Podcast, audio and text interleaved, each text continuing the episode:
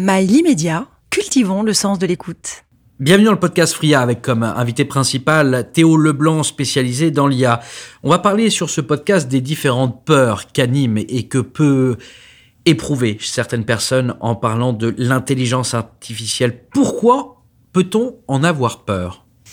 Déjà à cause de parce que la première image, la majorité des images qu'en ont les gens, c'est à travers la culture, à travers la science-fiction, où l'IA est souvent on en a parlé un antagoniste parfait, puisque finalement elle comprend tous les codes, elle peut devenir potentiellement plus puissante que l'humain, elle peut vouloir contrôler l'humain pour arriver à des objectifs euh, dans la vision dystopique euh, de la science-fiction. Donc la première vision quand on, et la vision principale quand on la majorité des gens, c'est celle d'un robot tueur qui va tous nous détruire. Forcément, ça peut faire peur.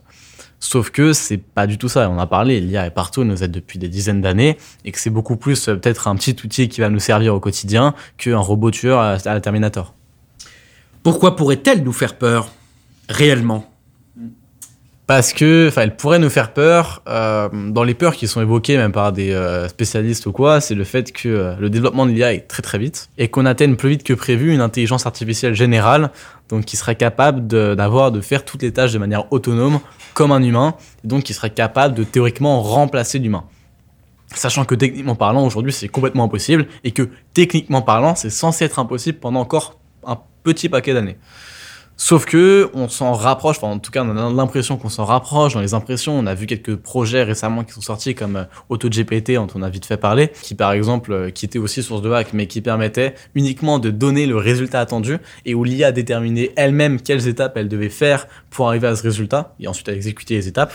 Donc une sorte de forme d'intelligence générale très localisé sur du coup internet, etc., mais qui pouvait commencer à donner l'impression que c'était une intelligence générale. Et donc ça commence à faire peur parce qu'on a l'impression qu'on s'en rapproche, même si techniquement on en est encore très loin. En tout cas, un manière publique. Justement, ma prochaine question était quand? Quand est-ce qu'on peut en avoir peur? Est-ce qu'on peut en avoir peur dès aujourd'hui? Dès aujourd'hui, non. En tout cas, sur ce domaine-là, intelligence artificielle générale, non. Aujourd'hui, c'est complètement impossible. D'ici, alors c'est compliqué, c'est toujours très compliqué d'estimer la rapidité à laquelle les innovations technologiques vont arriver, mais au vu de la vitesse actuelle, on peut espérer ou redouter qu'elle arrive d'ici quelques décennies, entre peut-être 10 et 30 ans. Comment l'IA peut-elle faire peur aujourd'hui? On a de plus en plus l'apparition de deepfake Aujourd'hui, elle peut faire peur justement avec les deepfakes, on en parlait un peu à côté, euh, où aujourd'hui l'IA est un vecteur finalement de production à la fois positive mais aussi négative, où elle peut permettre à la fois de créer des projets merveilleux, d'accomplir énormément de choses positives pour l'environnement, pour le social, pour l'école, pour n'importe quoi, mais également de accomplir beaucoup plus de choses négatives. Par exemple, on en parlait des deepfakes qui aujourd'hui sont devenus extrêmement faciles à produire, extrêmement accessibles au grand public grâce à l'IA, grâce à quelques outils, en combinant quelques outils. Demain, je suis capable de générer, de prendre une image par exemple du président, de la mettre dans un outil qui va l'animer, de lui fournir un texte, de l'entraîner avec euh, une voix, par exemple en prenant uniquement quelques, en prenant 10 secondes d'extrait de ses discours, je suis capable d'entraîner une voix qui a la même intonation et les mêmes euh, timbres de voix que lui, pour lui faire dire ce que je veux dans une vidéo, dans le contexte que je veux, en par exemple lui demandant de dire, enfin le faisant dire que euh, il déteste Donald Trump. Euh, en créant ce deepfake là, qui peut très vite devenir viral s'il est bien fait, et ça m'aura pris peut-être que quelques minutes, quelques dizaines de minutes si jamais je débute. Donc ça devient très accessible. Oui, ça c'est un des problèmes aujourd'hui. On peut aussi générer énormément de fake news. Avec ChatGPT, ça prend quelques secondes de générer un texte. On peut générer des centaines de fake news en même temps. On peut créer des faux comptes qui vont commenter, liker, etc. Automatiquement, ces fake news et les rendre virales c'est un problème et c'est aussi pour ça que euh, on a, enfin, en parlait aussi. Ce qui va vraiment avoir de la valeur désormais, c'est que finalement l'IA, les deepfakes vont donner de la valeur au Web 3, au, tout ce qui est NFT, finalement, certificat d'authentification, parce qu'on va pouvoir prouver ce qui est vrai ou ce qui ne l'est pas. Et je suis d'ailleurs encore étonné, enfin très étonné, que les gouvernements ne commencent pas déjà à authentifier leur prise de parole avec ce type de solution pour euh, contrer ces problèmes-là. Comment peut-on pallier justement? Bah, ça va se développer. Je pense qu'il y a pas mal, il y a pas mal de projets à faire qui sont très très prometteurs euh, là-dedans. Hein, par exemple, développant une solution qui permette de très facilement créer un, créer un NFT, créer un objet authentifié en prouvant que c'est nous-mêmes, par exemple, et que c'est pas un deepfake. Euh, je pense à toutes les personnalités célèbres. Euh, si demain un Squeezie peut prouver que ses vidéos sont bien les siennes, que tout ce qu'il dit vient bien de lui, que ses live Twitch viennent bien de lui, dans ce cas-là, il n'aura pas de problème de, il n'aura pas de problème de deepfake mais ça coupe aussi le fait de reprendre par exemple ces extraits qui peuvent donner de la viralité. Donc c'est un paradoxe, c'est un choix à faire. Est-ce qu'on est prêt à prendre le risque que son image soit utilisée à défaut, ou alors on préfère justement couper et se protéger, mais du coup ne pas avoir de potentiel de viralité? C'est des choix à faire. Vous parliez de différents problèmes. Vous parliez de problèmes, par exemple, euh, du président de la République française, j'imagine Emmanuel Macron, qui dit, qui dirait qu'il n'apprécie pas Donald Trump, l'ancien président américain. Comment peut-on, euh, justement, les peurs sont des peurs diplomatiques, d'ordre diplomatique. A-t-on d'autres peurs, comme des peurs euh, qui sont liées à l'intelligence artificielle, qui sont liées à l'économie, à la finance, Ouais. aux assurances, Ah, déjà, une, aux banques? Une première peur, je pense que c'est une peur militaire, où on a vu les premiers drones autonomes être lancés, où des drones finalement coûtent, euh, je pense euh, par exemple, alors c'est une, forme d'IA où les drones lancés par la Russie finalement coûtent beaucoup moins cher à produire qu'à être interceptés. Donc euh, ils coûtent quelque chose comme 10 000 euros à produire pour un drone euh, finalement avec une bombe par rapport à un système de défense qui a peut-être coûté 200 000 euros pour intercepter ce drone. Donc finalement ça crée un déséquilibre et c'est possible grâce à de l'IA. Euh, aussi la peur de robots complètement autonomes où finalement euh, euh, dans quelle mesure est-ce qu'un robot autonome serait capable de faire la différence entre un autre robot qu'il devrait exécuter ou un humain? Et ce qui peut causer des problèmes si finalement un robot devient fou, ce qui bon théoriquement n'est pas trop possible, mais devient fou et se mettrait à tuer des centaines d'humains et qu'on ne pourrait pas l'arrêter parce que ce serait un surhomme finalement, un robot extrêmement puissant.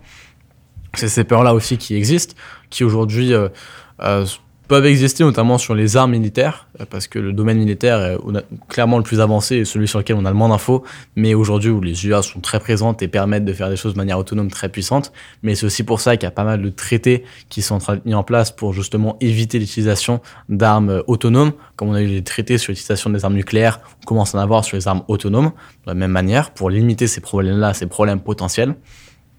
Mais on a aussi des peurs euh, liées justement au domaine économique. Par exemple, est-ce que si l'IA fait pas une bêtise, elle peut pas complètement déséquilibrer le cours de la bourse?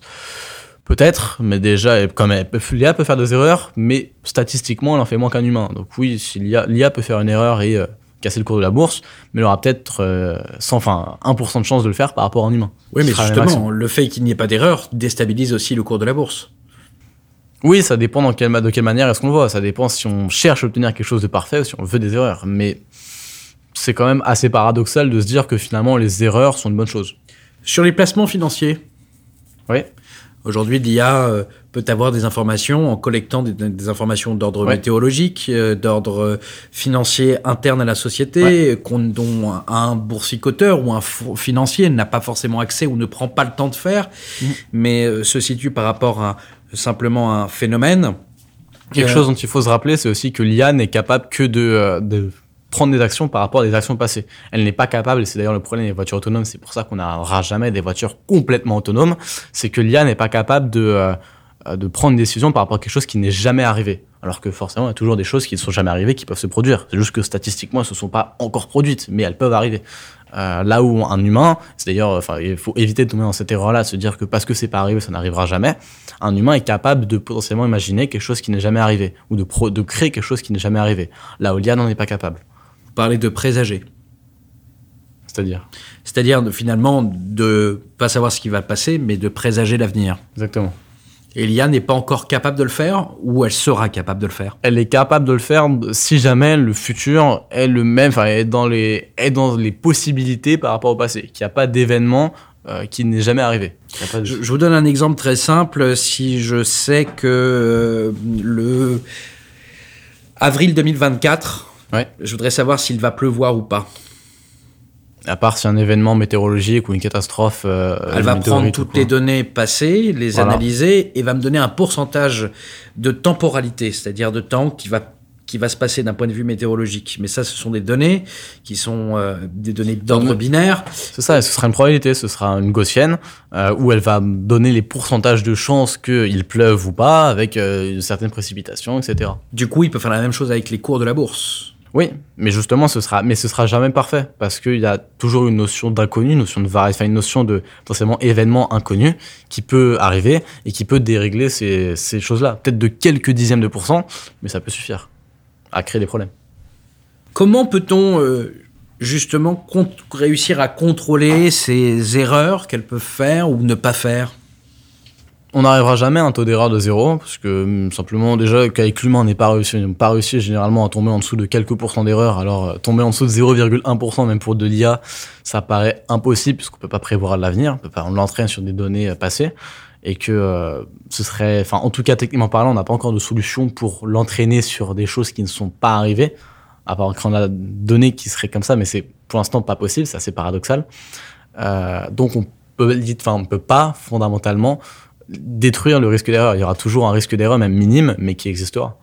Mais comme aujourd'hui, il y a un taux d'erreur relativement fort qu'on oublie dans les domaines de santé, dans les domaines, dans pas mal de domaines, il y a toujours des petites erreurs de fabrication, des petites erreurs qui existent mais euh, qui sont pas, euh, qui finalement, tant que ça reste minime, ne bloquent pas. Ceci était ma dernière question et ça sera sa dernière réponse. Cependant, j'avais une question juste avant. Dans le domaine bancaire, oui. Comment situe-t-on l'intelligence artificielle et même l'assurance finalement, assurance, euh, banque et assurance? Ouais, il y a aussi un problème avec ça, c'est les biais et qui peuvent aider. C'est par exemple, je pense là-dessus à l'IA qui a, enfin depuis quelques dizaines d'années, qui servait dans le domaine notamment euh, au niveau de la police aux États-Unis où il y avait des tests où par exemple l'IA prédisait, l'IA prédisait très très bien les endroits où les crimes allaient se passer, mais était entraîné sur les datas qui étaient potentiellement biaisées parce qu'à l'époque les policiers contrôlaient plus les euh, quartiers afro-américains etc que les quartiers blancs. Euh, et donc l'IA détectait plus de crimes dans les quartiers afro-américains, et donc détectait mieux ces crimes-là et envoyait plus les policiers à ces endroits-là. Donc il en détectait de plus en plus, ça le modèle au final qui devenait de plus en plus raciste.